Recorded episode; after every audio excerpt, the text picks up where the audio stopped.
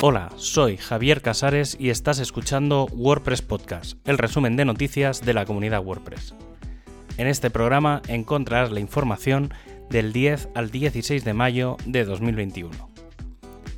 Estos días atrás hemos tenido una nueva versión de WordPress que afecta a todas las versiones desde WordPress 3.7 hasta WordPress 5.7. Es, importante actualizar esta versión menor ya que afecta al sistema de envío de correos, la biblioteca PHP Mailer. Aunque no es un problema de seguridad del núcleo de WordPress, sí que podría afectar a que un atacante pudiera adjuntar un archivo comprometido a los correos electrónicos que manda WordPress. El equipo de Core ha lanzado Gutenberg 10.6, la penúltima versión previa a todo lo que vendrá con WordPress 5.8, muy focalizada en la estabilidad, sobre todo tras la cantidad de nuevas funcionalidades que incluye la 10.5. El foco de esta versión ha sido el de estabilizar todos los bloques actuales, e incluyendo colores en las tablas y mejoras en el query block. Y aprovechando este lanzamiento también se ha se está pidiendo hacer pruebas con la nueva versión de widgets en el personalizador, que va a venir sí o sí en WordPress 5.8, pero requiere de revisión para dejar las correcciones necesarias.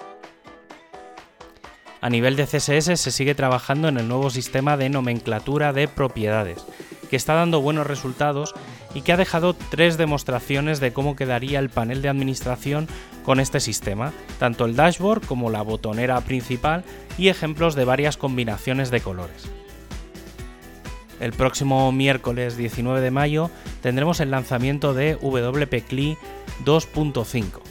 La última versión 2.4 es de noviembre de 2019, así que en un año y medio vamos a ver mejoras sobre todo en cuanto a estabilidad y a soporte a PHP 8.0, además de una actualización general de todas las dependencias del proyecto.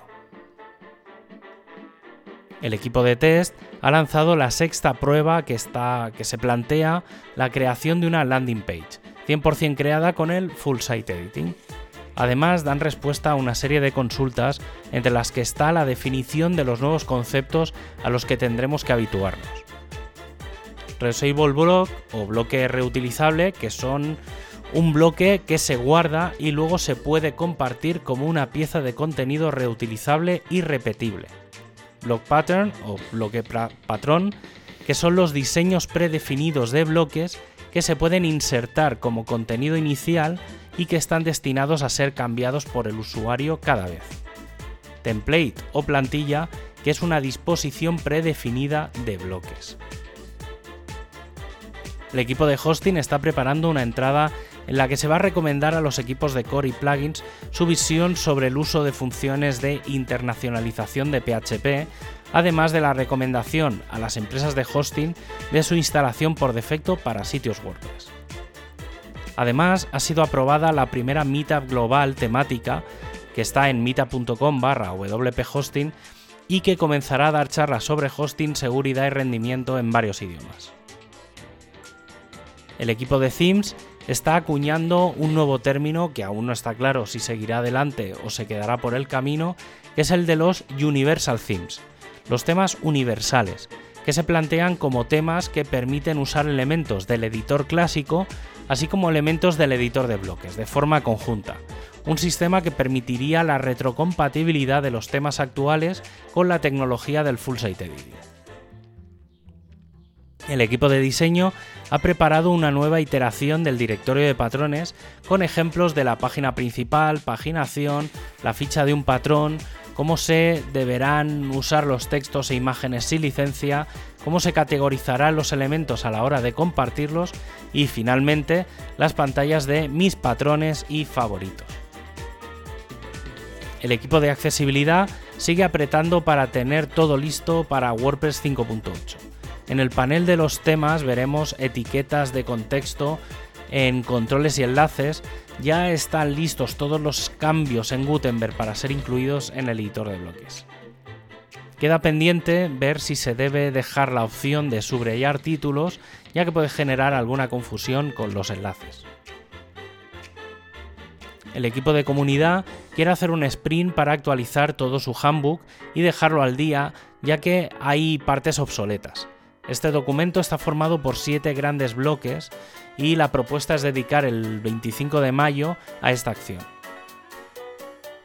También se están planteándose añadir a la lista de eventos seguros el hecho de que los asistentes tengan que estar vacunados, vacunados contra la COVID-19, que afectaría principalmente a las meetups que se están comenzando a celebrar en algunos países ya de forma presencial.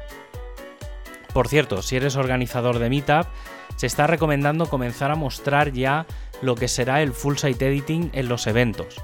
Para aquellos que no han visto aún nada, comiencen a ver la potencia y funcionalidad de la nueva edición completa del sitio.